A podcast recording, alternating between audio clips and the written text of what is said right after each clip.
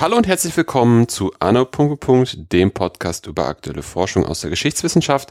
Mein Name ist Philipp Jansen und ich begrüße alle zur 86. Folge. Erich von Mahnstein ist einer der berühmtesten und bekanntesten deutschen Generäle des Zweiten Weltkriegs. Er ist eine der wichtigsten Figuren, wenn es um den Frankreich-Feldzug 1940 geht und ebenso oft fällt sein Name im Zusammenhang mit den Kampfhandlungen in Russland. Wie viele andere Soldaten auch, schrieb er ein eigenes persönliches Kriegstagebuch und viele Briefe an seine Frau, in denen er über seinen Alltag als Militär berichtete und reflektierte. Roman Töppel hat sich diesem schriftlichen Erbe angenommen und bereitet gerade eine Edition mit diesen Dokumenten vor und ist mein heutiger Gesprächspartner. Hallo Roman. Hallo. Bevor wir ins Thema starten, kannst du dich einmal nochmal kurz selbst vorstellen für die Leute, die die Kursk-Folge noch nicht gehört haben? Mhm. Ja, ich bin Roman Töppel. Ich bin 46 Jahre alt. Ich habe in Dresden Geschichte studiert. Ähm, dann war ich, ja, was ist eigentlich noch interessant? Was, was erzählt man über sich dann? Ja, ich habe eine, eine Weile also in Dresden auch ähm, meine Doktorarbeit geschrieben und dann bin ich nach München gegangen, habe äh, am Institut für Zeitgeschichte an dem Mein Kampf-Projekt mitgearbeitet, also dieser kritischen Edition von Mein Kampf und bin äh, nach der nach dem Projekt, es war ja nur eine Projektstelle, dann auch freiwillig, muss das immer dazu sagen. Manche äh, sagen, äh, wenn man sagt, man sei Freiberufler, das sei nur ein Euphemismus für arbeitslos und keine Stelle finden. Nein, ich bin seit 2016 also glücklicher Freiberufler, der sich äh, ja durchschlägt und so über die Runden kommt. Und das ist sehr schön, weil da kann ich mich endlich mal in Ruhe, ohne dass mir jemand reinredet, äh, meinen Projekten widmen, die ich schon immer gerne machen wollte. Und das ermöglicht mir das überhaupt, mich jetzt mit so einem intensiven Projekt so lange und ja auch so ja arbeitsintensiv zu beschäftigen. Weil Gute Punkte, die du da jetzt schon gerade angesprochen hast. Aber lass uns mal kurz zurück. Gerade als Freiberufer ist ja auch eine wichtige Frage, wie bist du aber eigentlich zu diesem Projekt gekommen, über das wir heute sprechen?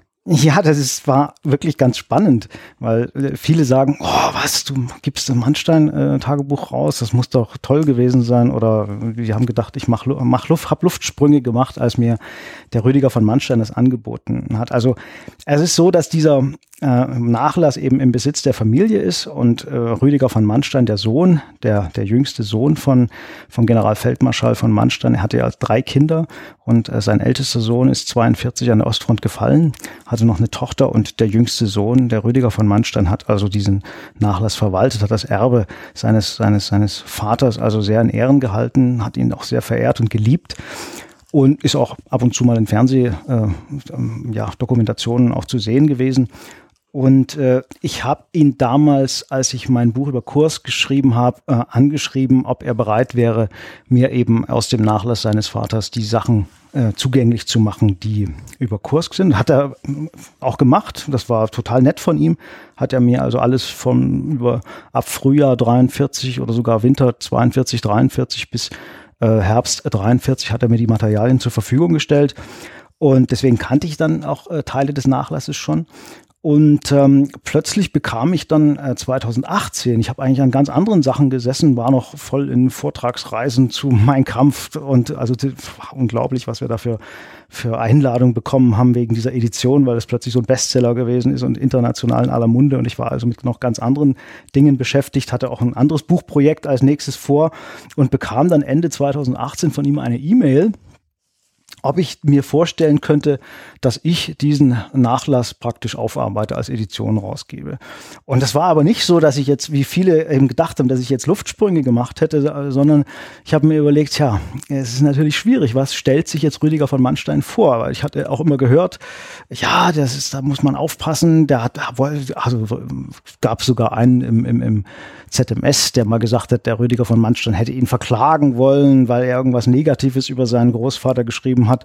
Und da habe ich gedacht, na gut, aber was erwartet äh, Rüdiger von Mannstein jetzt? Also wenn ich das mache, dann werde ich das natürlich nur nach absolut strengen wissenschaftlichen Kriterien machen und äh, also nicht, dass er sich eventuell vorstellt, ich, er kann mit irgendwie meinen Namen benutzen, da vielleicht um äh, ja das in eine Richtung zu lenken, mhm. dass, dass es praktisch äh, ein positives Bild äh, da von seinem von seinem äh, Vater rauskommt und das war aber überraschend überraschenderweise überhaupt nicht der Fall. Also er hat auch sofort eingewilligt, dass wir einen Vertrag machen, dass wir einen Herausgebervertrag machen. Und da habe ich gesagt, also auch mir schriftlich, äh, vertraglich zusichern lassen, dass ich für den Inhalt allein verantwortlich bin, dass er da nicht mit reinreden kann. Also auch wenn ich Dinge finde, die seinen Vater jetzt belasten, dass ich die dann auch ganz knallhart schreiben muss, weil es geht um meine wissenschaftliche Reputation. Das ist also das Wichtigste. Und das hat er also anstandslos mitgemacht, hat auch äh, mir vertraglich zugesichert, dass ich äh, eben sämtliches Material auch äh, zur Ansicht bekomme, mir ausleihen kann, auch wirklich und dass er sich verpflichtet, mir auch alles zur Ansicht zur Verfügung zu stellen, ja, damit ich wirklich sagen kann, ja, ich habe alles gesehen, wow. ich habe nichts weggelassen. Mhm. Und wir haben dann im Vertrag geschrieben, dass das Kriegstagebuch, ähm, äh, das wird äh, komplett, also ungekürzt wiedergegeben und nur die Briefe, also es ist ein riesiger Briefbestand. Er hat also manchmal, wenn er es, wenn er etwas Zeit hatte, oft hat er nicht die Zeit, aber hat er wirklich versucht, seiner Frau jeden Tag zu schreiben. Seine Frau hat ihm teilweise mehrmals pro Tag geschrieben. Und also es, manchmal sind dann, äh, hat er es paar Tage nicht geschafft, manchmal hat er sie zwischendurch auch angerufen, aber äh, es sind also fast täglich oder alle zwei Tage hat er an seine Frau geschrieben und das sind äh, teilweise sehr ausführliche Briefe, wo er dann auch auf die militärischen Dinge eingeht und was ihn beschäftigt unglaublich interessant, ja. Und da, da haben wir gesagt, das können wir sowieso nicht alles in eine Edition reinpacken. Das würde jetzt auch nicht äh, allen jemanden interessieren, jetzt was da in die Familienangelegenheiten. Und vor allen Dingen mir geht's ja auch inhaltlich schwerpunktmäßig um Operationsgeschichte. Also ich bin jetzt nicht auf diese modernen, gibt ja jetzt auch diesen moderne äh, das Private im Nationalsozialismus, dass man jetzt den Leuten in die Unterwäsche schaut, ja, das ist überhaupt, wäre für mich niemals in Frage gekommen. Und das ist der einzige Punkt, den wir auch im Vertrag festgehalten haben, wo, wo die Familie Mitspracherecht hat, dass sie sagen, nein, dass diese Stelle möchten wir jetzt nicht veröffentlichen. Und da ist es aber auch nicht so, dass jetzt vielleicht irgendwas, wenn er da beispielsweise, er würde jetzt antisemitische Bemerkungen machen oder er würde jetzt irgendwas über Verbrechen schreiben. Das ist auch überhaupt nicht der Fall, dass die Familie da irgendwas vertuschen will, sondern es geht einfach um diese privaten Dinge, die einfach keinen was angehen, weil äh, jeder hat eine Familie und äh, will auch nicht, dass da die intimsten Familiendetails äh, an die Öffentlichkeit äh, breit getratscht werden. Das habe ich absolut Verständnis dafür und ich hatte bis jetzt noch nicht einen einzigen Fall, wo ich äh, irgendwas äh, gern reingenommen hätte, wo die Familie gesagt hat, nee, das, das, das wollen wir nicht es gab zwei, drei Sachen, wo, wo eben dann, ähm, jetzt ist es ja, ist ja leider Rüdiger von Mannstein gestorben und der Enkel hat das jetzt übernommen. Und gab zwei, drei Sachen, wo er gesagt hat, nee, das, das, das möchte ich nicht reinhaben, weil es eben sehr über, wo er dann die Familie, wo er seine, über seine Kinder was schreibt und so, wie sie sich entwickeln und so. Und das hätte ich aber sowieso gar nicht, selbst gar nicht reingenommen, weil ich sage, das ist jetzt nicht relevant für meine Fragestellung und das hat auch jetzt niemanden unbedingt anzugehen, ja. Hm, hm, hm, hm. Spannend auf jeden Fall. Und finde auch vor allem den Fokus auf Operationsgeschichte halt echt gut, weil mutmaßlich ist er dafür ja echt bekannt. Ja. Berühmt und bekannt. Wollen wir vielleicht einfach mal die Leute ein bisschen abholen? Immer am, immer schön auch an deiner, an deinem aktuellen Buch, an dem du jetzt gerade sitzt, also an der, an, der, an dem Band, an dem du gerade irgendwie sitzt, mhm. nicht weiter aber gerne würde ich mal den Leuten, die Leute mal kurz abholen, wer Erich von Mannstein mhm. überhaupt ist, um erstmal einen groben Abriss für einen Startpunkt mhm. zu geben. Also Mannstein stammt aus einem alten preußischen Adelsgeschlecht. Ich will jetzt nicht, also auch eine Militärfamilie, ich will jetzt nicht darauf eingehen, wie es dazu gekommen ist, dass er eigentlich Mannstein heißt, weil er ursprünglich Erich von Lewinsky hieß. Und manchmal äh, nennt sich die Familie auch noch äh, Lewinsky genannt von Mannstein. Ich habe aber die Personalakte, also er hat 43 selbst gesagt, er möchte ab jetzt nur noch Erich von Mannstein genannt werden. Also man kann sich das wirklich schenken, diesen ganzen kompletten Namen, Erich von Lewinsky genannt von Mannstein. Und er stammt also aus einer sehr traditionellen Offiziersfamilie und äh, war im Ersten Weltkrieg auch schon Offizier und ist in den 20er Jahren, auch, also ist in die Reichswehr übernommen worden, ähm, ist auch dann im, hieß ja noch nicht Generalstab, aber er ist dann äh, eben in dem Vorläufer des Generalstabs gewesen, war äh, auch praktisch für die Operationsführung zuständig. Also er war, kannte auch sehr viele Leute, hatte dort äh, schon ein unglaubliches äh, ja, Netzwerk erstens geknüpft, aber eben auch schon ein unglaubliches Know-how, wie man heute sagen mhm. würde. Ähm, und ist auch seinen Vorgesetzten schon aufgefallen, dass er also unglaublich ja fachlich äh, kompetent ist. Und er hat ja dann war die rechte Hand von äh, von Generaloberst Beck, ähm, hat ihn wirklich verehrt auch und ähm, musste dann aber im, im Zuge dieser äh, Blomberg-Fritsch-Krise, als dann viele ältere Generäle verabschiedet wurden. Beck ist ja nicht sofort verabschiedet worden, aber eben Mannstein. Mannstein ist eben auch, ähm, dann musste gehen, äh, ist also ausgestellt, was ihn schwer schwer getroffen hat, weil er äh, sein großer Traum, schreibt er auch äh, in seinem Tagebuch, der große Traum seines Lebens war. Und das, das, das war scheinbar in absolut in ganzer Nähe für ihn, gerade in Reichweite, dass er der nächste Generalstabschef wird, dass er der Nachfolger von Beck wird. Und das war praktisch für ihn schon sowas wie fast eine Zusage, mhm. sozusagen. Und dann musste er plötzlich gehen und ist äh, abgeschoben worden und ist eben ähm, ähm, hat eine Division übernommen, ja. Und ähm, jetzt muss ich mal überlegen, genau, Beck ist etwas später gegangen und dann ist er Divisionskommandeur geworden in Liegnitz und musste dann erstmal im im, im Frankreich-Feldzug, also ich will jetzt nicht auf alle Stationen eingehen, im, im, im Polen-Feldzug war er auch, da war er dann äh, Stabschef der Heeresgruppe Süd, aber er ist ja berühmt geworden ähm, eben für diesen, für die Vorbereitung des, des Frankreich-Feldzuges, weil er dann den entscheidenden Impuls gegeben hat äh, und gesagt hat, äh, so und so muss das gemacht werden. Das, was das Oberkommando des Heeres vorschlägt, ist ja, ist ja völliger Quatsch eigentlich. Das ist ja völlig fantasielos, was die da vorschlagen. Und Hitler hatte ja schon ähnliche Ideen. Also sie haben unabhängig voneinander ähnliche Ideen entwickelt, aber Hitler konnte das, hatte nicht die Schulung. Der hatte eben nicht die generalstabsmäßige Schulung. Der hat zwar Ideen gehabt, aber konnte das nicht umsetzen. Es ist ja genauso wie in der Architektur äh, auch gewesen. Hitler war ja ein verhinderter Architekt. Der hat ja gesagt, äh, er sei äh, Politiker nur wider Willen. Das ist natürlich auch so eine Selbstdarstellung. Er hat immer, hat gesagt, er sei Politiker nur wider Willen geworden. Er sei lieber Architekt wäre lieber Architekt geworden. Und er hatte ja sehr, sehr viele Ideen immer, hat auch viel hingezeichnet, wie er sich Gebäude vorstellt, aber er, brauchte eben jemanden, der seine Ideen dann in Machbares umsetzt. Und das war ja eben Speer dann, der große Macher für ihn. Und genauso war das beim Militär. Also Hitler hatte schon auch Ideen, also auch sehr weitblickende Ideen, wo man sagt, wow, also das hat er damals sich so vorgestellt, obwohl er eigentlich gar nicht, gar keine Generalstabsausbildung, keine Schulung hatte, aber das sind ja wirklich, ja, eigentlich manchmal äh, kann man nicht sagen, dass er doof war, sondern das waren wirklich schon ähm, ja faszinierende Ideen, wie Operationsführung oder eben auch selbst wenn es in, in kleinste Dinge reingeht. Also seine Idee war das eben auch, diese Festungen, die belgischen Festungen, die Sperrfestung, eben Email und so weiter, dass man die mit Fallschirmjägern, mit Luftlandetruppen, dass man die mit äh, Hohlladung sprengt, das waren Hitlers persönliche Ideen. Das schreibt auch Manstein dann, das ist, hat eigentlich der Führer alles entwickelt, diese Gedanken, ja. Und er brauchte aber eben jemanden, der ihm das wirklich ins Machbare umsetzt, der dann sagt, ja, das, das ist umsetzbar, das kann man machen, das funktioniert nicht. Und die beiden, der Generalstab hat also bis zum Schluss versucht, die beiden auseinanderzuhalten. Also Halder und, und Brauchitsch, der Oberkommando des Heeres, also Brauchitsch der war der Oberbefehlshaber des Heeres und Halder war der Chef des Generalstabs und der mochte Mannstein überhaupt nicht. Ähm, und der hat der wusste von Mannsteins Ideen. Mannstein hat eine Eingabe nach der anderen geschrieben, hat gesagt, was ihr da vorschlagt als Angriffsplan gegen Frankreich, das ist ja unsinnig. Äh, denkt mal darüber nach. Und Halder kannte also diese Ideen von Hitler und diese Ideen von Mannstein und die sich ziemlich ja gedeckt haben und hat eben versucht, die aber zu verhindern, dass die beiden voneinander erfahren. Ja, und Hitler hat eben äh, dann gesagt, na gut, alle haben ihm gesagt, das ist nicht umsetzbar, also nicht umsetzbar, wir können nicht die, durch die Ardennen mit Panzern und so weiter.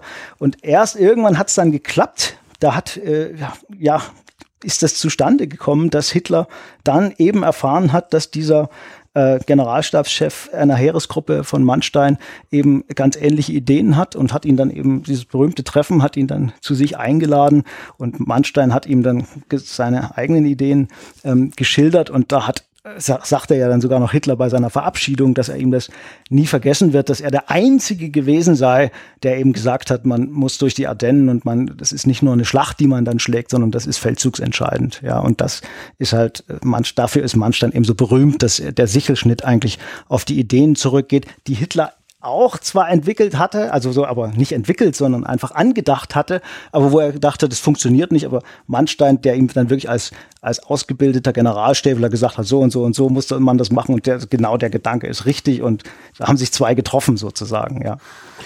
Was ich ganz spannend fand, was du ganz am Anfang gesagt hast von diesem kurzen Abriss, er ist damals schon aufgefallen. Ja. Hast du irgendeine Idee, wie es dazu kommt, dass der halt einfach wirklich so einer ist, der, der, der das so durchdringt und so in dieser ganzen Materie drin ist? Also, ich kann das nicht anders ausdrücken als Genie. Aber man muss es sagen, wie bei mir, mir ich denke manchmal im Vergleich an Napoleon. Ich habe ja auch über Sachsen und Napoleon promoviert. Und das haben ja damals auch viele gesagt, die Napoleon erlebt haben auf dem Schlachtfeld. Das ist wie eine Intuition, die er hatte. Napoleon wusste genau, er hat es wenn er ein Schlachtfeld vor sich gesehen hat, intuitiv wusste er, dort wird der Schwerpunkt hingelegt, dort muss das passieren und so weiter. Und das haben ja auch seine, seine Gegner gesagt. Gneisenau schreibt ja, wir sind dem Napoleon unterlegen. Also wenn wir eins zu eins uns mit dem auf eine Schlacht einlassen, der ist brillant, der ist genial. Deswegen müssen wir das vermeiden und wir müssen eben getrennt marschieren und ihn mit Übermacht angreifen, sonst haben wir keine Chance. Und bei Mannstein ist aus meiner Sicht, oder ich kann das nicht anders ausdrücken, ist eine Genialität da gewesen, ein, ein Naturtalent für diese Dinge, dass er da intuitiv Sachen erfasst hat. Jetzt noch, also ich bin ja mit, steck ja mitten in der Arbeit auch, und das stelle ich immer wieder fest, Mann, das hat der schon vorausgesehen. Und genauso ist es dann eingetreten oder eben nicht eingetreten oder er hat davor gewarnt dann. Und genau das ist passiert. Und er hat das, keiner hat, kein anderer hat das gesehen, aber er hat das schon gesehen. Und da würde ich, ja, da stehe ich dazu. Das ist eine Genialität gewesen. Er ist einfach, was diese Fragen, das Operative äh, angeht, ist er ein Genie gewesen. Jetzt hattest du ja gesagt, du bist gerade im ersten Band, erster Band Polenfeldzug Frankreich. Ne? Genau, wir müssen vielleicht noch dazu sagen, das hatten wir ja noch eben gar nicht gesagt, dass es es wird ein mehrbändiges Projekt. Hm, ja. Genau. Weil es eben das Material ist so so umfangreich äh, und vom Inhalt auch so so faszinierend und spannend und dann hat Mannstein eine unglaublich ähm, schwierige Handschrift. Ich bin ja ziemlich geübt im Korrentlesen. Also als ich meine Doktorarbeit geschrieben habe, eben Sachsen und Napoleon, da gab es keine Schreibmaschinen, da musste ich alles handschriftlich lesen. Und das, da bin ich eigentlich ziemlich gut drin, auch ähm, alte Handschriften lesen zu können. Aber Mannstein, also das ist wirklich, teilweise habe ich schon mir Nächte und Nächte und Nächte um die Ohren geschlagen, nur um noch mal ein paar Sätze zu entziffern. Und ich habe bis jetzt eigentlich auch fast oder alles eigentlich rausbekommen, selbst Sachen, die sein Sohn nicht lesen konnte. Aber das dauert eben.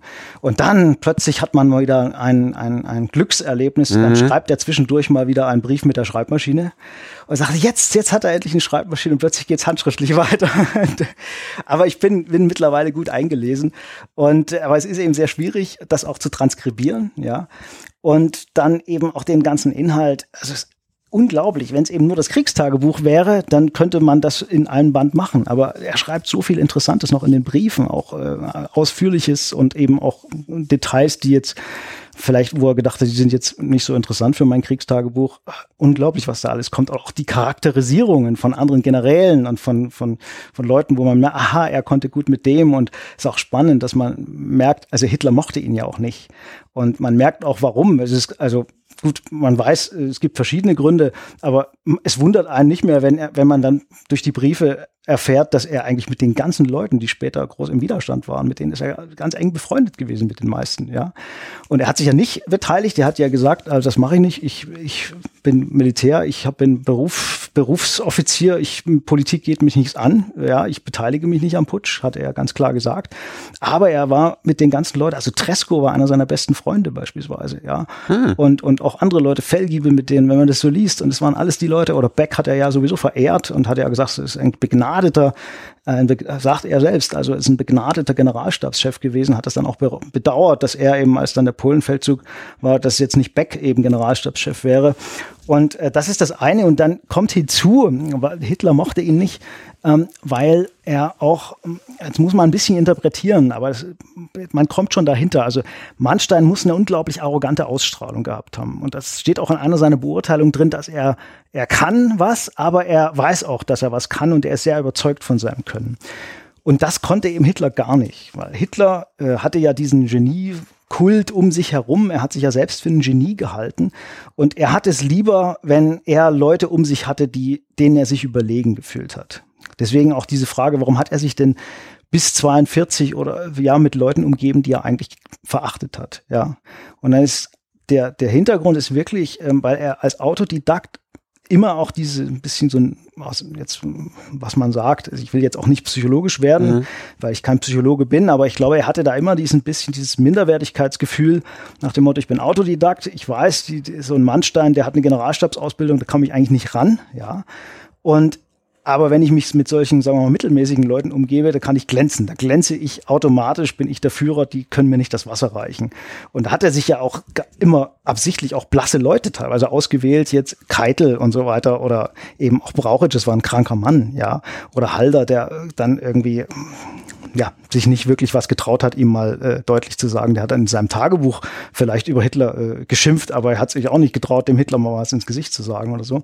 Und Mannstein war da anders. Also Mannstein hat, und da muss ich sagen, ich war früher auch wesentlich kritischer gegenüber Mannstein. Ich werde eigentlich, ich, ich äh, gewinne immer mehr also äh, ja, Faszination ist das falsche Wort, also Hochachtung eigentlich. Mhm. Wenn ich so lese, auch die Protokolle, die es da gibt, nicht nur aus seinen, seinen Unterlagen, sondern auch was ich so an militärischen Protokollen kenne, das ist wirklich einer gewesen, der dem Hitler auf die Nerven gegangen ist. Der wirklich gesagt hat, auch dreimal, wenn es sein musste, wenn ihn der Hitler abgewatscht hat, der gesagt hat, nicht mein Führer, ich muss nochmal darauf hinweisen, das funktioniert so nicht. Ja, und irgendwann ist dann Hitler wirklich böse geworden und hat dann das Thema gewechselt. Und das schreibt ja auch Manstein dann, äh, dass er dann eben, das war Hitlers Taktik, wenn er mit Manstein nicht mehr weitergekommen ist, weil er wusste, äh, operativ Diskussion, da, da kann er nicht an Manstein ran, dann hat er eben das Thema auf Politik oder sowas gebracht und da hat Manstein eben gesagt, ja, da kann ich nicht mitreden. Ja. Ja.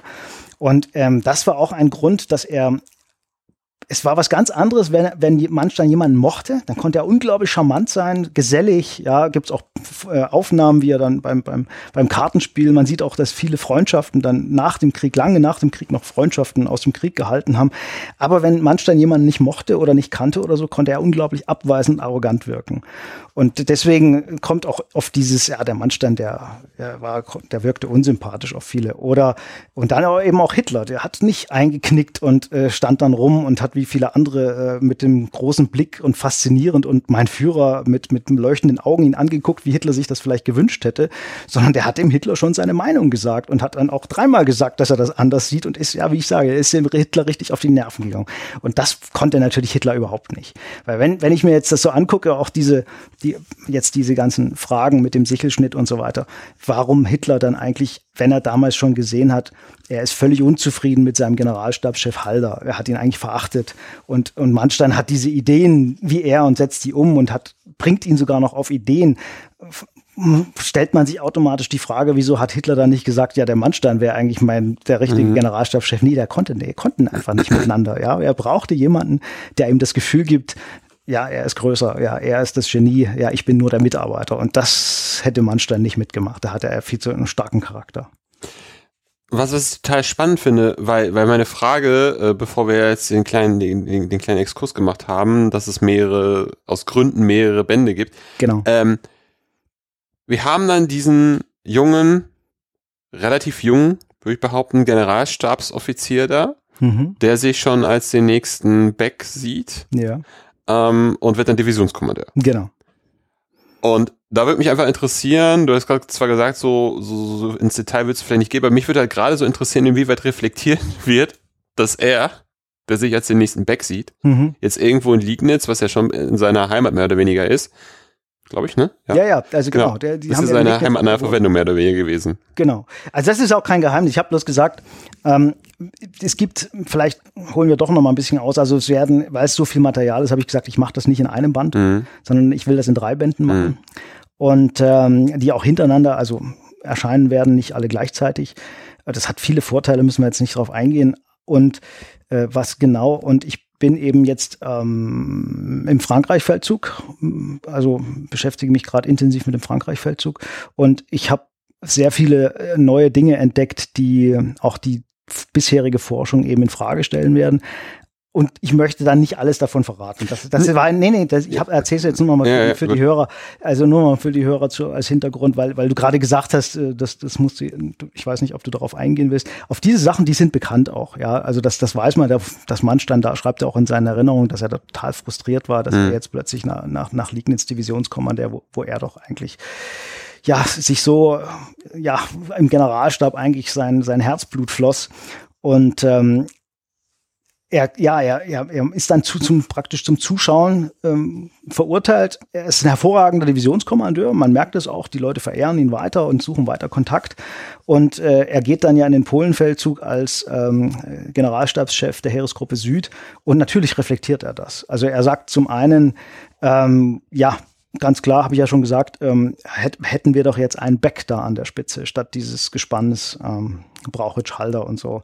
Ähm, das ist auch äh, spannend, dass man eben äh, durch den Mannstein, nicht nur durch den Mannstein-Nachlass, sondern auch wenn man die Akten, die auch schon eigentlich seit vielen Jahrzehnten äh, da liegen, nochmal durchschaut, unvoreingenommen und äh, äh, eben mal die ganze Nachkriegsliteratur und Nachkriegsmemoiren und so weiter außer Acht lässt, plötzlich entsteht dann teilweise ein ganz anderes Bild. Ja, eben, ich habe immer gedacht, die hätten alle so äh, auf den Hitler geschimpft, beispielsweise im, im, Winter 1939, 40, dass er jetzt unbedingt gleich Frankreich angreifen will und dass er dann mit der Planung anfängt und auch durch, durch Mannstein kommt, oh, der, der unglaublich eben, wie ich sagte, gut vernetzt ist, sehr viele Generäle kennt, mit sehr vielen sich austauscht, sehr viele eben auch noch aus dem Generalstab kennt, aus dem OKH. Und da heißt es eben nicht dauernd, ist der Hitler wahnsinnig geworden, sondern, äh, sondern die sagen eher, was haben wir eigentlich für einen schlechten Generalstab? Dass die so schlecht planen, dass der Hitler dauernd das Ruder in die Hand nimmt und eigentlich dem Generalstab äh, vordiktiert. Der Generalstab muss doch eigentlich vorarbeiten, der muss doch Vorschläge machen, ja. Und das finde ich ganz interessant, weil wenn man, ich hatte dann die, die, die eine Mannstein-Biografie, ähm, dessen Autor mir gerade nicht einfällt, der Engländer. Äh, Mango Melvin. Genau. Angeguckt.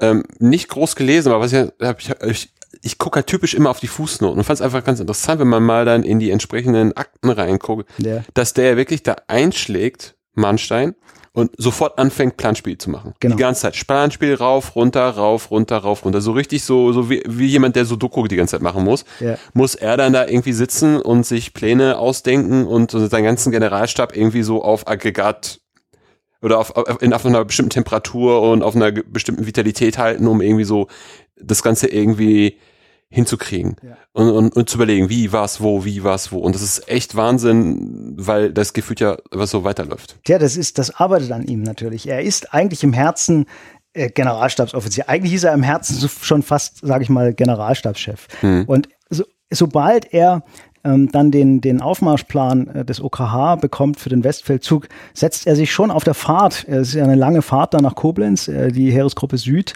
die er, wo er Generalstabschef war in Polen, die wird ja dann in den Westen verlegt, wird umbenannt in Heeresgruppe A und er äh, hat dann eine lange, lange Autofahrt nach Koblenz, äh, dort wo er dann stationiert ist. Und schon auf der Autofahrt macht er sich viele, viele Gedanken, wie er das machen würde, dass dieser, dass dieser Plan eigentlich völlig äh, absurd ist, den das den Halder vorgelegt hat. Und er arbeitet ja dann in den folgenden Wochen und Monaten, ich glaube, sieben Denkschriften oder sowas aus. Und er, er legt eine vor, die ist, das ist ein kompletter Aufmarschplan, als ob er selbst Generalstabschef wäre. Also er sagt dann immer, ich will doch den Leuten nur helfen. Ich sage ja nicht, seid ihr doof. Äh, ich zeige euch jetzt mal, wie es geht. Er schreibt immer, ich will denen doch eigentlich nur helfen. Vielleicht sehen die das nicht, vielleicht haben die nicht die Ideen und äh, vielleicht und, äh, da ihn auch Halder immer beschwindelt. Also der sagt ja immer, ja der Führer weiß das alles, aber wir kommen damit nicht durch und das stimmt gar nicht. Ja, also ist auch ganz krass, wie wie das dann wird alles in meiner Edition ganz genau dargestellt, wie wie die auch Mannstein beschwindeln, weil sie immer sagen, ja, warum wird das nicht probiert oder haben, habt ihr das schon dem Führer vorgeschlagen? Ja, ja, der Führer will das alles nicht. Und das stimmt überhaupt nicht, ja. Die, die blocken ihn ab, weil, weil Halder kann Mannstein absolut nicht ausstehen, hat wahrscheinlich auch Minderwertigkeitskomplexe vor ihm. Und äh, und er bombardiert praktisch den Generalstabschef und am Ende schreibt er ihm den kompletten Aufmarschplan für den Westfeldzug, was eigentlich ja Halders Aufgabe mhm. gewesen wäre. Auch so eben in der, in der Richtung schon, wie es dann später tatsächlich äh, so ähnlich stattfindet. Und Halder blockiert das nicht nur ab, sondern macht auch noch so eine blöde Bemerkung in seinem, in seinem Kriegstagebuch. Ja, dieser, wie, wie schreibt er dann? Äh, diese habt habt da so eine Eingabe von Mannstein bekommen irgendwie und, und, und eben sowas wie ja Schwachsinn oder unsinnig oder sowas ja. Und da merkt man eben der, der, das ist auch ein, was in meiner Edition ganz stark rauskommt. Also Halder hat nicht nur ganz, ganz viel geschwindelt, vor allen Dingen nach dem Krieg und äh, auch ganz üble da Sachen auch versucht nach dem Krieg. Er hat ja versucht, äh, die Amerikaner zu überreden, eben, dass sie nicht die Kriegstagebücher nach Deutschland zurückgeben, dass äh, die Historiker dann eben nicht nachgucken können, wie es wirklich war, sondern er hat ja versucht, das Geschichtsbild zu prägen. Und das war eben, hat nicht nur so geschwindelt, man, wenn man sich dann intensiv damit beschäftigt. Und ich rede jetzt nicht nur vom Nachlass Mannstein, dass das jetzt irgendwie gefärbt sein könnte, weil die sich nicht mochten, sondern auch wenn man nochmal die Akten, die schon seit Jahrzehnten da liegen, die, die Halder eben nicht zurückhaben wollte in Deutschland, wenn man sich das alles nochmal anguckt, dann stellt man fest, ach Gott, das ist ja ganz anders gewesen. In der Nachkriegsliteratur und gerade durch Halder sagen die immer, der Hitler ist ein Dilettant gewesen und hätte er den Generalstab machen lassen. Und dann stellt man fest, oh Gott, wenn, wenn man sich das anschaut, mhm. der Halder ist eigentlich ähm, ich will nicht sagen, dass er als Generalstabschef unfähig war. Zum, zum Generalstabschef gehört ja mehr als die operativen Aufgaben. Und da gehört ja Ausbildung dazu und alles Mögliche. Und Halder muss wohl ein sehr fleißiger Arbeiter gewesen sein.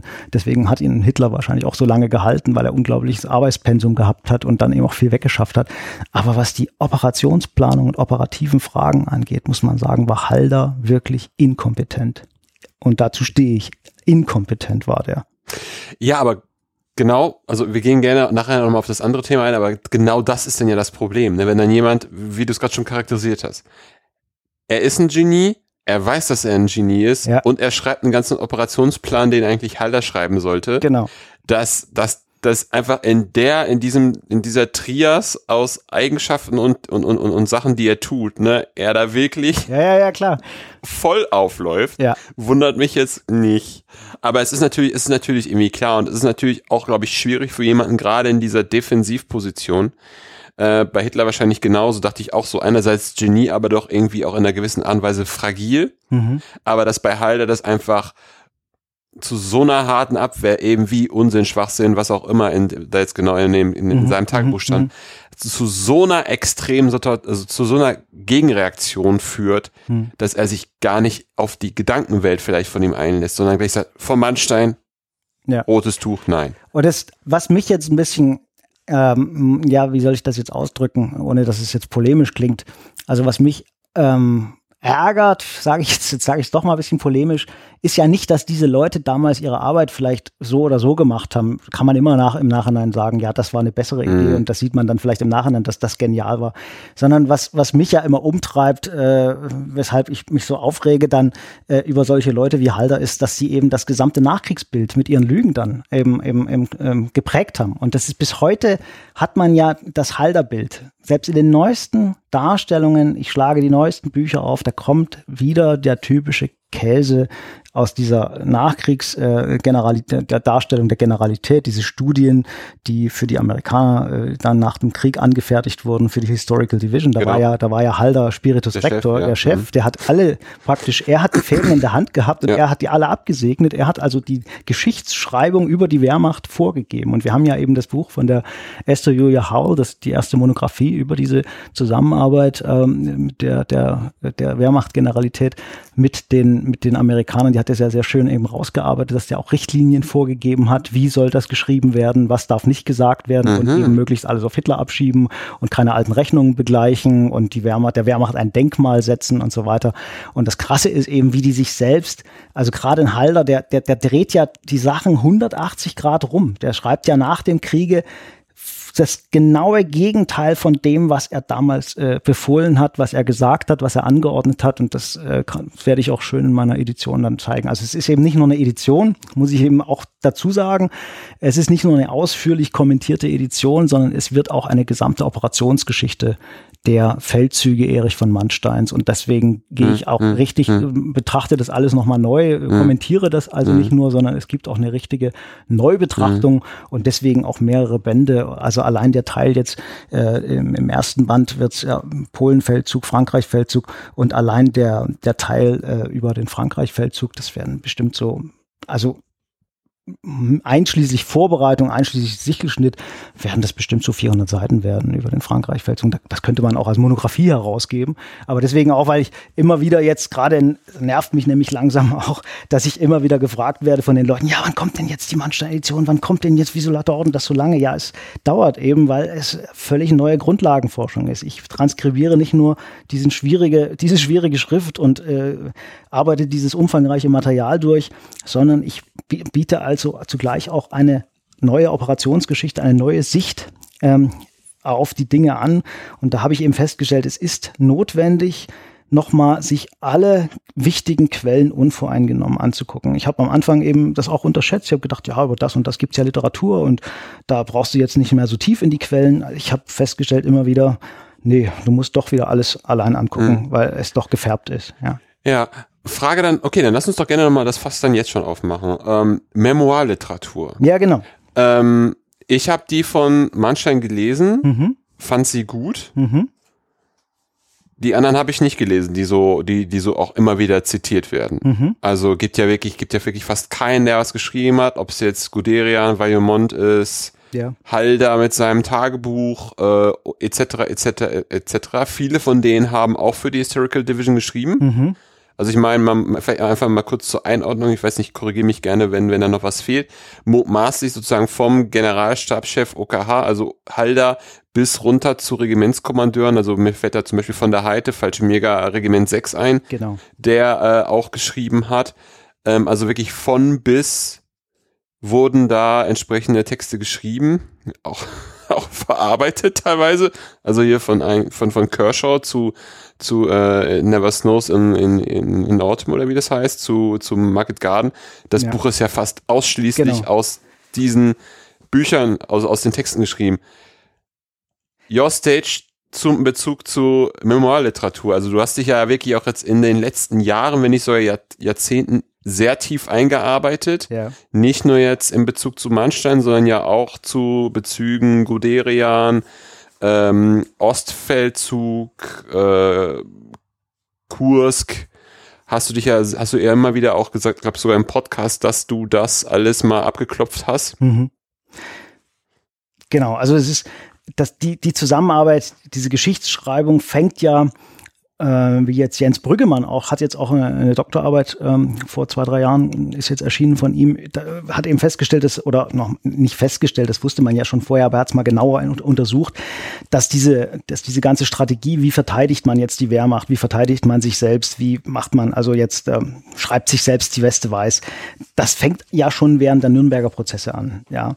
Und dann haben die, also als erstmal als Verteidigung natürlich, äh, für persönliche Verteidigung, klar, ja. ganz klar. Und dann haben ja die Amerikaner schon fast direkt am Kriegsende fangen die ja an, sich die Generäle zusammenzusuchen oder die, die Militärs, weil sie eben von den Deutschen lernen wollen. Äh, es steht ja dann der Kalte Krieg bevor. Mhm. Das, es sieht ja teilweise phasenweise so aus, dass es sogar ein heißer Krieg wird und die sagen, wir wollen das Know-how von den Deutschen nutzen. Die haben ja nun vier Jahre Ostfront-Erfahrung, äh, Kampf gegen die Sowjets oder gegen die Russen Russen, wie es immer hieß.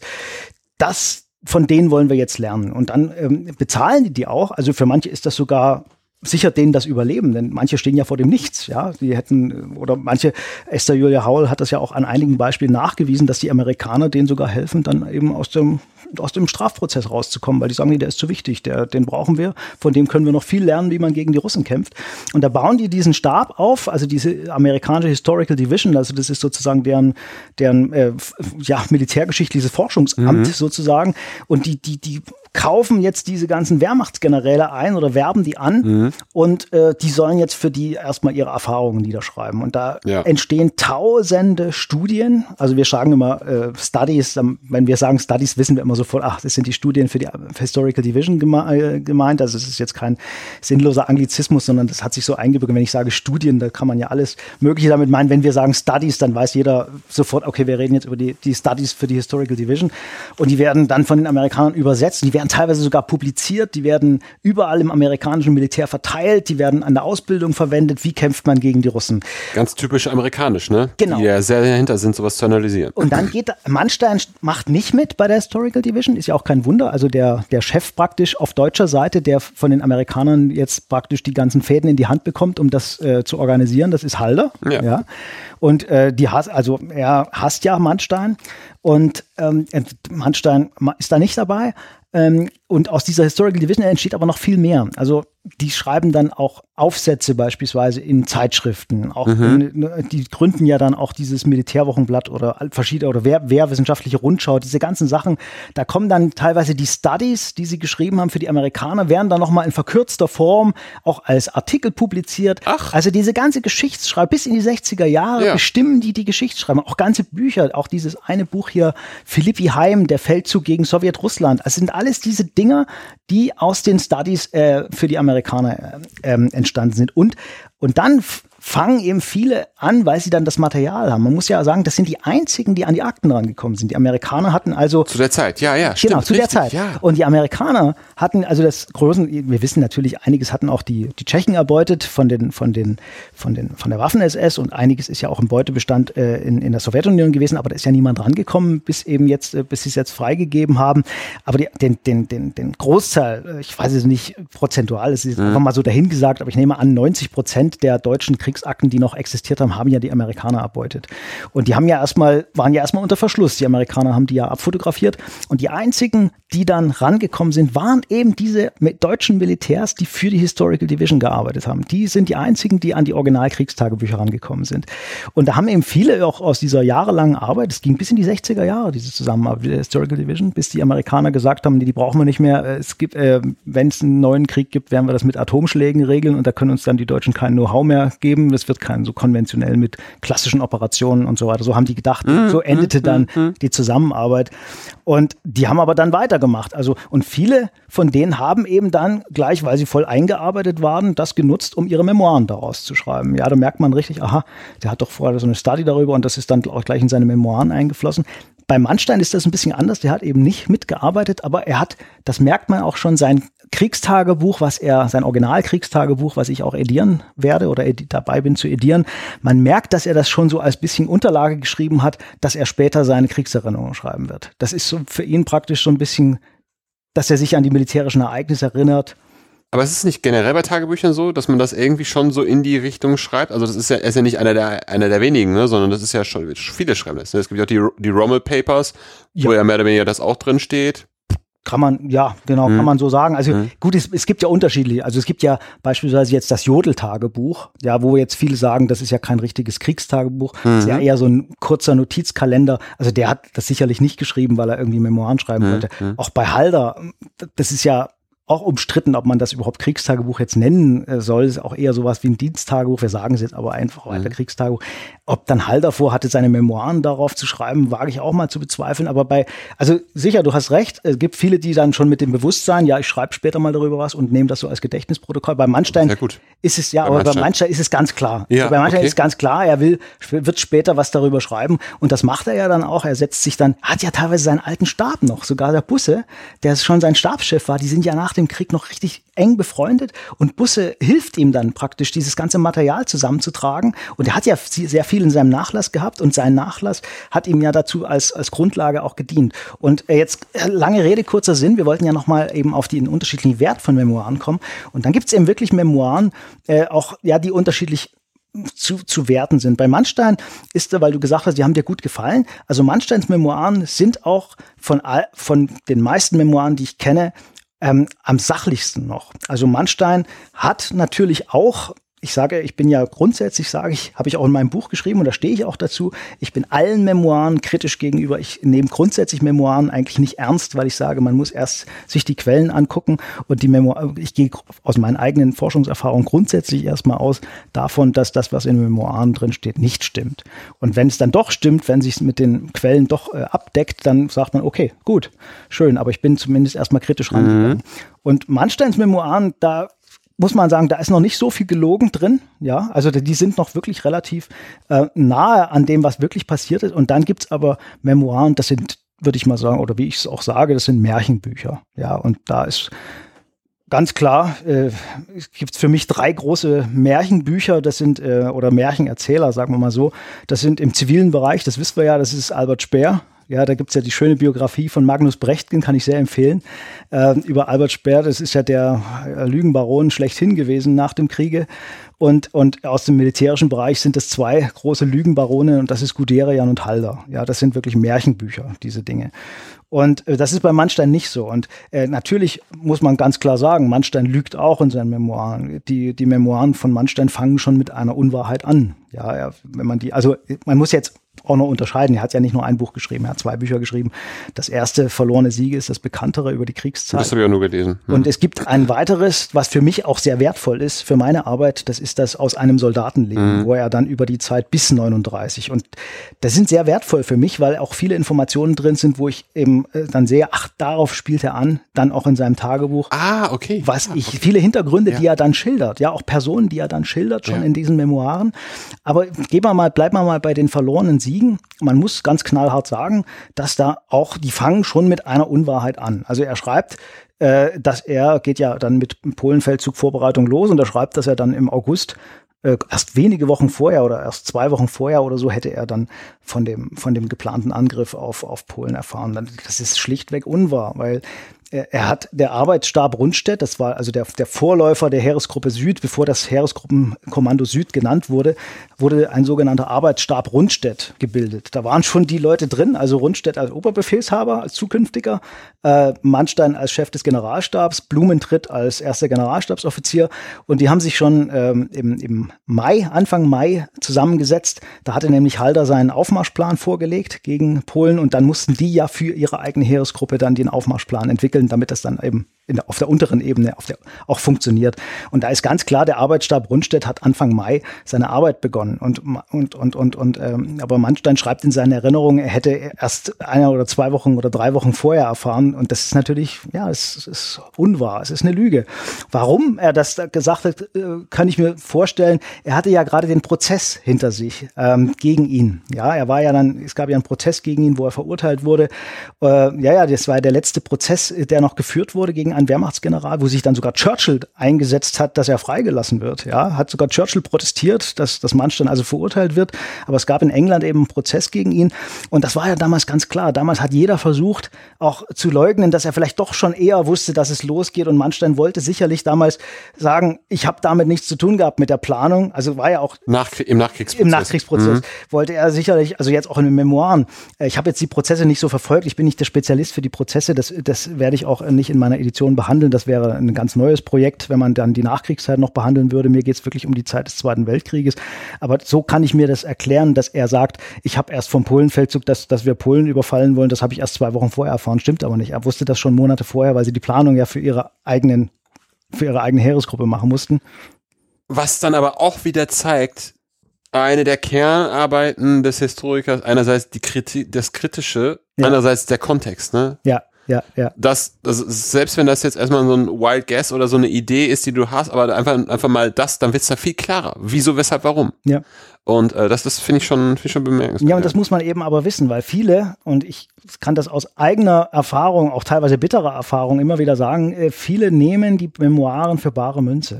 Und bleiben wir mal bei Mannstein. Mhm. Es gibt ja, glaube ich, fünf Mannstein-Biografien. Ist äh, die beste, hast du schon angesprochen, die aus meiner Sicht ein, wirklich beste ist die von Mungo Melvin. Also Mhm. ich weiß jetzt auch nicht richtig, wie man den ausspricht, ob man Mungo sagt oder Mango Melvin. Ähm, der schreibt sich M-U-N-G-O, äh, also Mungo Melvin. Und die ist, ist wirklich von allen, die bisher vorliegen, die beste. Aber selbst die ist eigentlich an vielen Stellen mangelhaft, weil der Vorteil, den er hatte, was so gut ist an der Biografie, ist, er war, ist der einzige Mannstein-Biograf gewesen, der Zugang zum, der Rüdiger von Mannstein hat ihm tatsächlich äh, Zugang Ach, zum er gehört Nachlass. dazu. Mhm. Er gehört zu den Leuten, die äh, Zugang hatten zum privaten Nachlass. Aber er hat das nicht intensiv genutzt. Er hat das so ein bisschen an der Oberfläche gekratzt.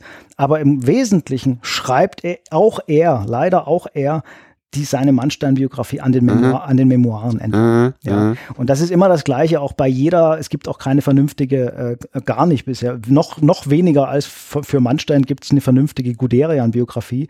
Die beste ist immer noch die von Maxi, obwohl die auch, äh, der ist, immerhin gibt es da mal ein paar kritische Bemerkungen, wo er sagt, das stimmt doch gar nicht so in den Memoiren, was er da schreibt, aber im Grunde genommen schreiben die, hangeln die sich alle an den Memoiren ihrer Protagonisten entlang.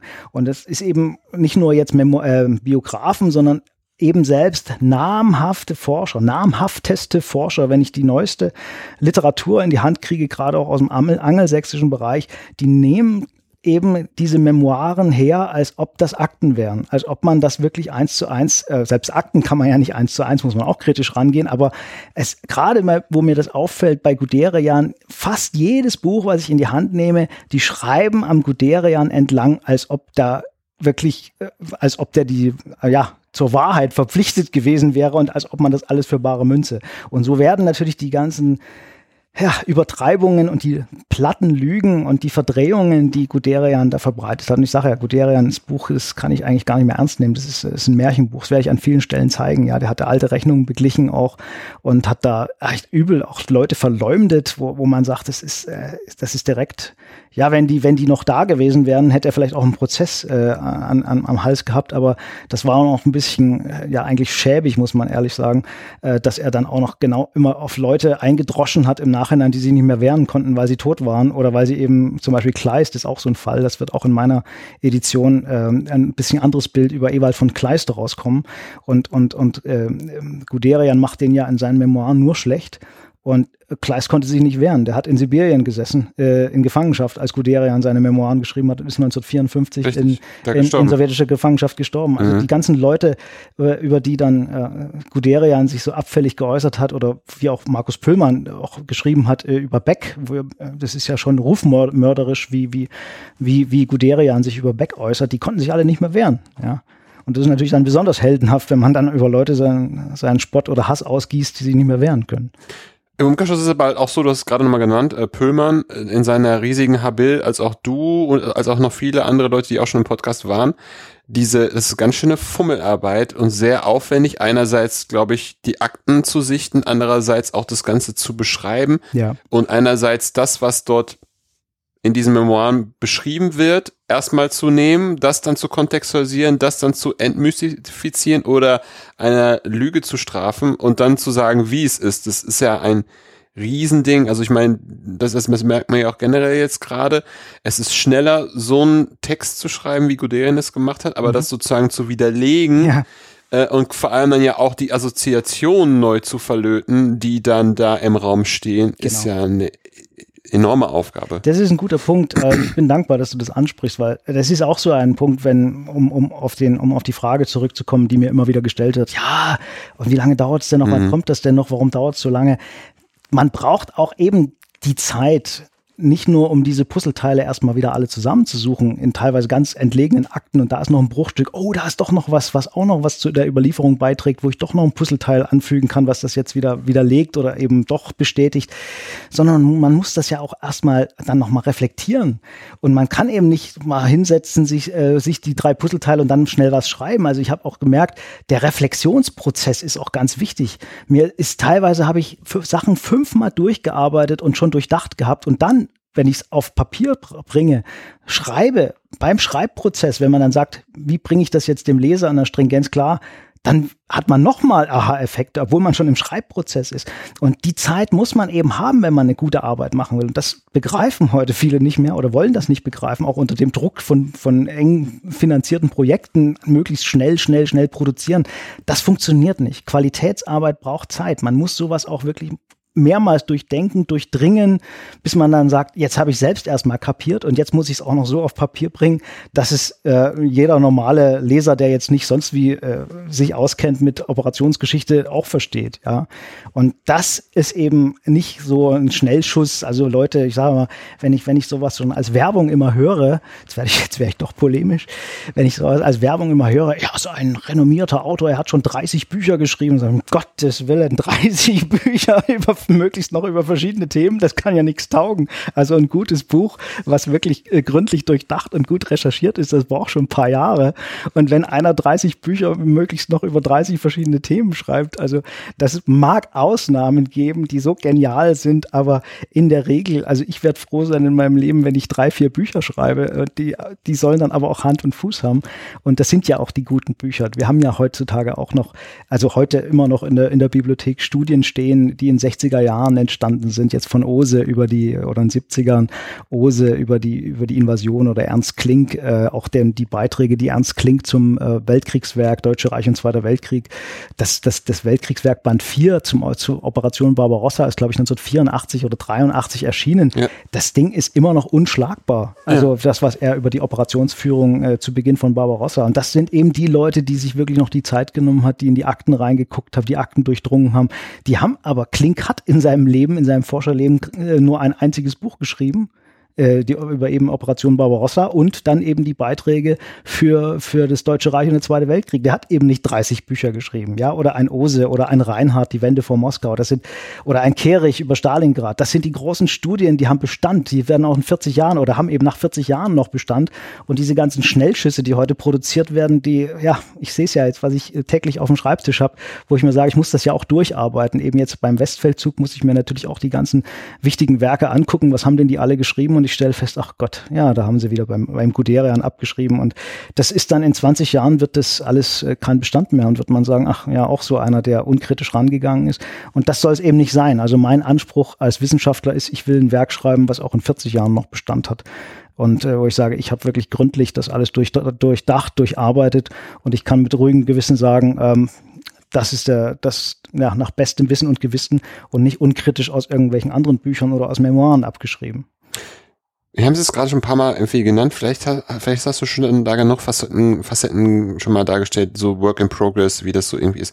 Hättest du noch ein konkretes Beispiel, über das du sprechen möchtest, was du nennen könntest, genau aus diesem Metier, wo, wo du mal die Puzzleteile, die zusammengesucht hast, auf dem, auf dem Schreibtisch gelegt hast und dann erstmal eine Runde sinnieren musstest, wie man das gut darstellen kann? Hm, das ist jetzt eine gute Frage. Das muss ich mal überlegen. Das, ist, hätten wir eigentlich auch bei Kurs hatte ich das eigentlich schon. Also müssen wir gar nicht mal jetzt in diese, Gut. in die aktuelle Frage reingehen. Das mhm. war eben, also ja, äh, bleiben wir beim, beim Thema Sinieren. Bleiben wir mal gar nicht jetzt ein ganz konkretes Beispiel, da fällt mir nämlich im Moment wirklich gar nichts Gut, so, so machen wir das so. Ja. Sondern es ist manchmal denkt man sich, ähm, ja, schwierig auch. Ähm, kann ich das denn so schreiben? Wie, wie bringe ich das jetzt dem Leser bei? Weil ich ja sage, durch die, durch die Arbeit auch an der, an der Mannstein-Edition, aber auch schon an meinem Kursbuch, habe ich ja immer wieder festgestellt, ähm, dass dieses Bild, was wir haben, und das habe ich auch bei der Arbeit an der Mein Kampf-Edition festgestellt, ähm, wir haben dieses Nachkriegsbild, dass auch die, nicht nur die Generäle, dass auch solche Leute wie, wie, wie Speer eben äh, gezeichnet haben, mhm. und das eben sehr ähm, ja schmeichelhaft für die für die deutsche Nachkriegsgesellschaft war, war eben, dass der Hitler die alle äh, gezwungen hat zum ich habe da übrigens einen, einen, Artikel kürzlich gelesen, dass das das brachte es eigentlich auf den Punkt. Da hat einer geschrieben, ja, der Hitler hat das deutsche Volk zum Sklaven seiner verbrecherischen Politik gemacht und das war ja der Nachkriegstenor, ja, dass genau. dieser Irre gekommen ist, dieser Richtig. Idiot eigentlich, der durch reinen Terror und durch die Leute versklavt hat und die praktisch zu, gegen ihren Willen eigentlich gezwungen hat. Und jetzt stellt man aber nicht nur fest, das ist ja lange bekannt, dass die eben doch äh, viele den Hitler so geliebt haben dann als Halbgott und, und viel mehr Deutsche, als man denkt, den fast schon wie ein Halbgott verehrt haben, sondern man stellt plötzlich fest, oh, das Bild, was wir auch äh, kennen, bis, bis heute eigentlich tradiert wird, aber eben was in die 60er Jahre ausschließlich äh, von den ehemaligen Militärs tradiert wurde, dass die alle so professionell waren und der Hitler so doof, dass, dass das hinten und vorne nicht stimmt dass der Hitler teilweise viel bessere Ideen hatte als seine Generäle, was dann auch Mannstein schreibt. Mannstein schreibt und Mannstein, ich sage ja, gilt ja auch nicht nur, sage ich ja jetzt nicht nur, sondern der galt auch schon während des Zweiten Weltkriegs, haben Kollegen über ihn geschrieben, der Mannstein ist ein Genie, ein operatives Genie. Er galt schon während des Zweiten Weltkrieges als operatives Genie und selbst Mannstein schreibt zweimal in seinem privaten Kriegstagebuch, dass Hitler ein Genie ist. Ja, und das ist ja jetzt nicht, oder mein Lieblingsbeispiel, ähm, weil wir in der Mein Kampf-Edition hatten wir ja auch äh, immer diese Frage, ist das Buch schlecht, ist primitiv, wie, wie konnten die Leute ihm folgen? Mein Kollege Ottmar Plöckinger, der wichtigste Experte für Mein Kampf und für die Frühgeschichte der NSDAP, der hat auch eine Edition herausgegeben über Texte, eben Leute, die sich mit Mein Kampf beschäftigt haben, Rezensionen und so weiter, die damals erschienen sind. Und er hat einen Brief von Martin Heidegger gefunden. Martin Heidegger, und das war vor der äh, Machtergreifung der Nazis. Und nach dem Krieg hat ja, also Martin Heidegger, der berühmte Philosoph, eine der Geistesgrößen mhm. seiner Zeit.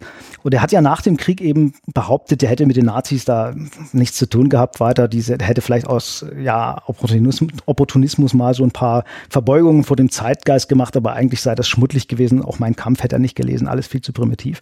Ja, mein Kollege Ottmar Plöckinger hat also einen Brief von Martin Heidegger gefunden von 1931 an seinen Bruder, also noch vor der Machtergreifung. Und da schreibt, Ott, äh, schreibt Ottmar, sage ich schon, schreibt Heidegger, äh, also du musst unbedingt dieses Buch von diesem Adolf Hitler, Mein Kampf lesen. Der Mann ist so brillant, der, der, da sind wir alle noch blind, was der schon sieht, da stecken wir noch völlig im Nebel, ja. Und das schreibt Martin Heidegger. Ja, das schreibt jetzt nicht irgendwie ein bayerischer Dorftrottel, der verblendet ist, äh, sondern das schreibt eine der Geistesgrößen. Und ähm, genauso ist es im Militärischen, dass eben viele Militärs sagen, wow, also der Führer hat Ideen und eben, wie, wie zum Beispiel jetzt auch durch die Mannstein-Edition rauskommen wird, dass es eben nicht 1939, 40, dass alle sagen, wie ist denn der Hitler völlig doof und blöd und das passt doch alles nicht, sondern dass eher viele sagen, was haben wir eigentlich für einen schlecht, was für einen schlechten Generalstab haben wir eigentlich? Was sind das eigentlich für Leute an der Spitze? Das ist ja kein Wunder, dass der Führer kein Vertrauen mehr zum Heer hat mit solchen Leuten wie Halder und Brauchitsch an der Spitze, ja. Und das ist eben der Tenor der Zeit.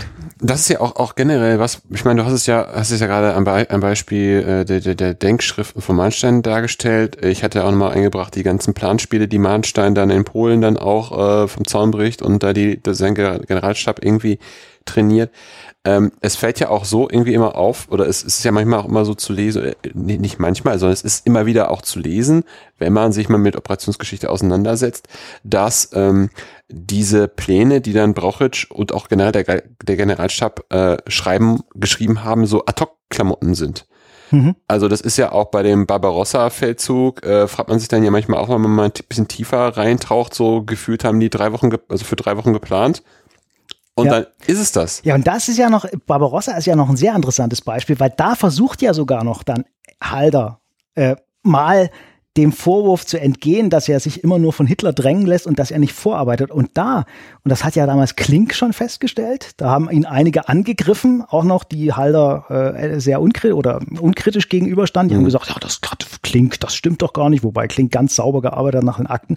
Und jetzt hat ja Rolf-Dieter Müller nochmal bestätigt, dass es eben stimmt in seinem Buch Der Feind steht im Osten. Da hat also Halder schon den Hitler, also mit der, mit der Planung des Ostfeldzuges, mit der konkreten Planung angefangen. Da hatte er von Hitler noch nicht mal äh, den, den Fingerzeig bekommen, dass es soweit ist. Also er hat Hitler sozusagen, wie, wie Ian Kirscher das mal äh, vorformuliert hat, äh, er hat ihm entgegengearbeitet. Mhm. Also mhm, schon, mhm. schon, schon bevor, bevor Hitler angefangen hat, weil eben bis dahin auch in Mannsteins äh, Tagebuch kommt immer, ein Generalstab muss doch vorplanen. Der kann genau. sich doch von Hitler nicht alles ja. immer erst diktieren lassen, weil keine Planung da ist. Die hätten doch schon längst mal mhm. planen müssen, wie geht's nach dem Polenfeldzug weiter. Hatten nichts gemacht, ja. ja. Und da, und das ist dann Barbarossa als der einzige Fall, wo eben Halder mal wirklich ein bisschen eher anfangen wollte, damit er nicht wieder dem Vorwurf ausgesetzt ist, ja. dass er keine einzige, äh, irgendwie gar keine Idee hat.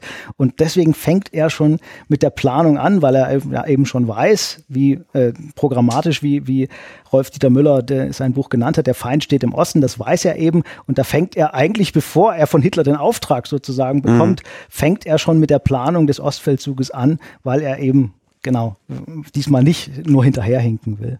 Ja, ja, spannend, spannend, spannend, spannend. Das ist ein ganz, ganz, ganz guter Punkt. Vielleicht, vielleicht, wir brauchen, glaube ich, nur noch mal so ein, eine Sache, die mich noch einfach noch interessiert. Da haben wir noch nicht drüber gesprochen. Das fand ich wiederum beim, bei der, bei der Mannstein-Lektüre ganz interessant. Gefühlt der Anfang, das hier ist keine, ist kein politisches Textchen, kein politisches Memo. Also ich werde mich hier politisch nicht äußern. Mhm sondern das ist ein Buch eines Soldaten und es geht hier mehr oder weniger darum, wie ich als Soldat im soldatischen Handwerk steckend soldatisch gearbeitet habe. Das fand ich damals echt so, wo ich sage so, wow, man hat dann ja gleich poppt das Ganze irgendwie auf, Kommissarbefehl, dann der, dann, ne, ne, ja, gerade in Bezug ja. auf Ostfrauen, äh, äh, Versorgen aus dem Land, dann diese Straffreiheitsgeschichte, also diese, diese Trias aus diesen drei äh, ähm, Verordnungen, Gesetzen, die da mehr oder weniger diesen verbrecherischen Krieg äh, in, in, ins Werk gesetzt haben.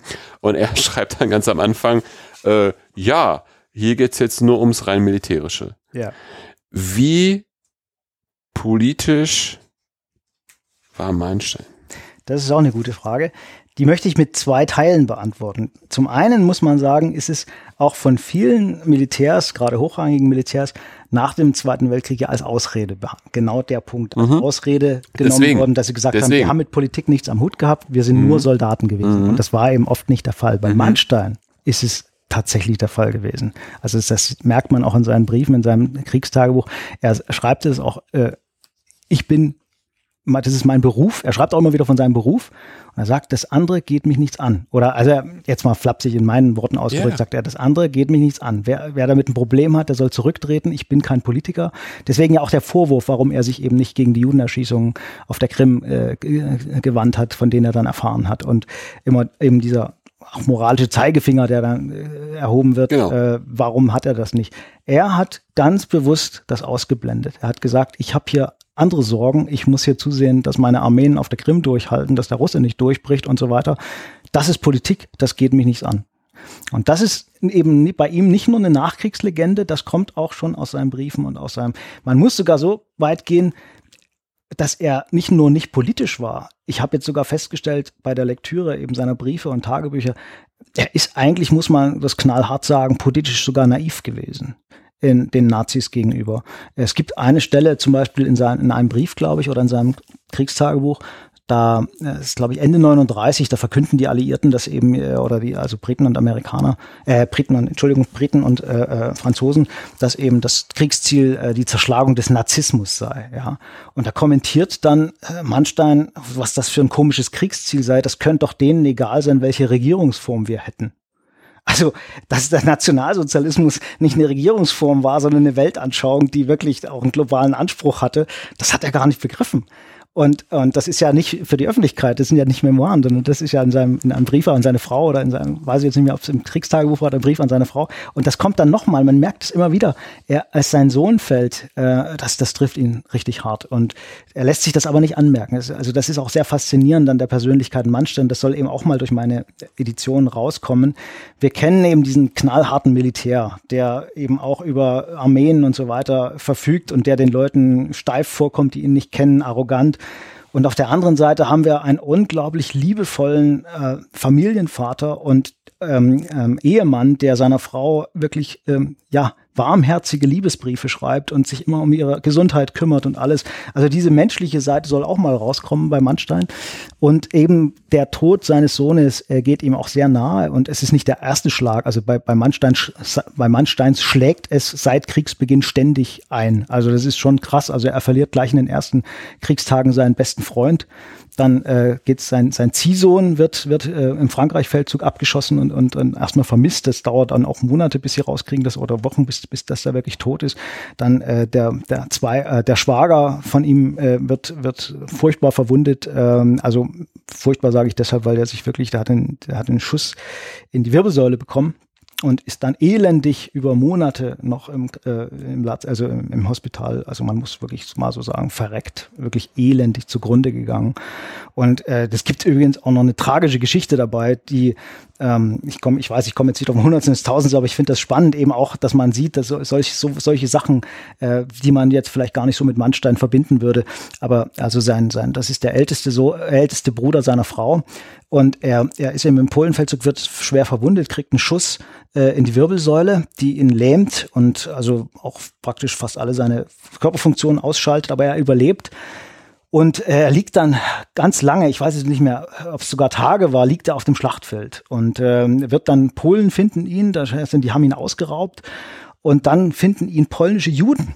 Polnische Juden finden ihn und bringen ihn zum nächsten, zur nächsten deutschen Dienststelle. Ist das nicht tragisch? Ausgerechnet polnische Juden bringen den, äh, den deutschen Soldaten, wahrscheinlich sind die später selbst irgendwo in Treblinka oder so vergast worden, ist doch eigentlich tragisch, ja. Und die, die retten ihn eigentlich äh, bringen ihn dann und, und, und die Ärzte versuchen alles und sagen dann irgendwann äh, selbst, also das Letzte, was er versucht, ist, nachdem alle Ärzte ihn aufgegeben haben, äh, versucht er ihn nochmal zum Professor Sauerbruch zu bringen, der ist ja die Größe äh, und kann das, kriegt das sogar hin mit seinen Beziehungen, dass er den nach Berlin da in die Charité bringt und Sauerbruch untersucht ihn dann und sagt, es ist hoffnungslos und er stirbt dann auch, glaube ich, im Februar 1940, also der ist elendig zugrunde gegangen. Aber eben diese menschliche Seite, also bei ihm schlägt es dauernd ein und ich glaube dann der Höhepunkt ist, dass er eben äh, 1942 mhm. den ältesten Sohn verliert und das geht ihm unglaublich nahe. Und jetzt weiß ich gar nicht mehr, wie, wie ich drauf gekommen bin, bring mich nochmal zurück.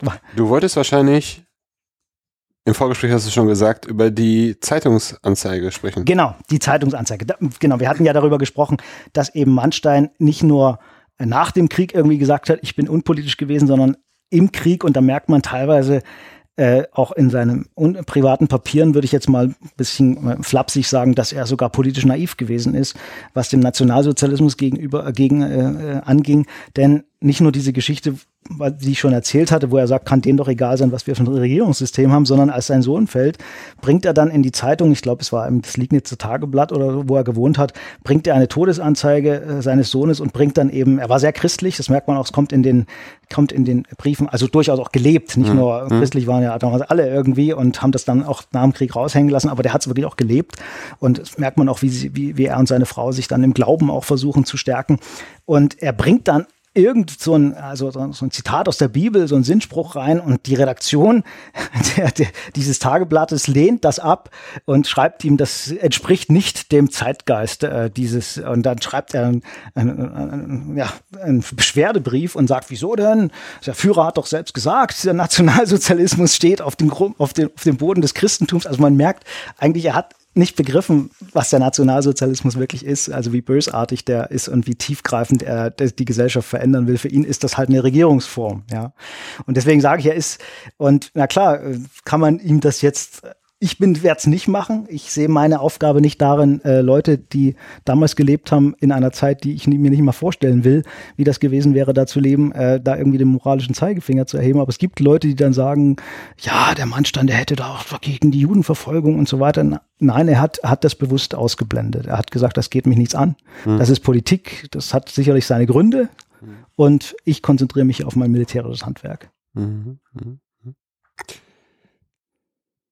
Für letzten Punkt, letzte Frage für heute.